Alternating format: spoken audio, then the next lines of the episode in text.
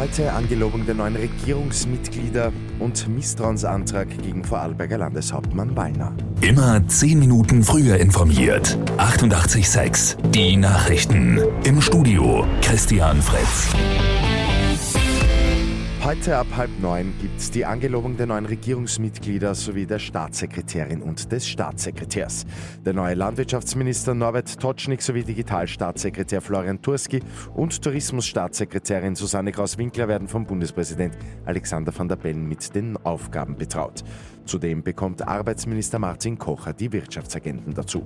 Die Rochade war die Folge der Rücktritte von Landwirtschaftsministerin Köstinger und Wirtschaftsministerin Schramböck. Ein weiterer möglicher Rücktritt steht heute ebenfalls an. Arbeiterkammerpräsidentin Renate Anderl hat für den Vormittag eine persönliche Erklärung angekündigt. Vorarlbergs Landeshauptmann Markus Wallner sieht sich heute mit einem Misstrauensantrag der Opposition konfrontiert.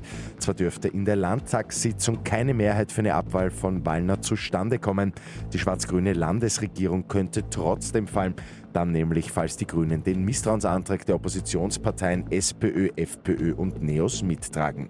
Ob sie das tun werden, war bis zuletzt aber noch offen.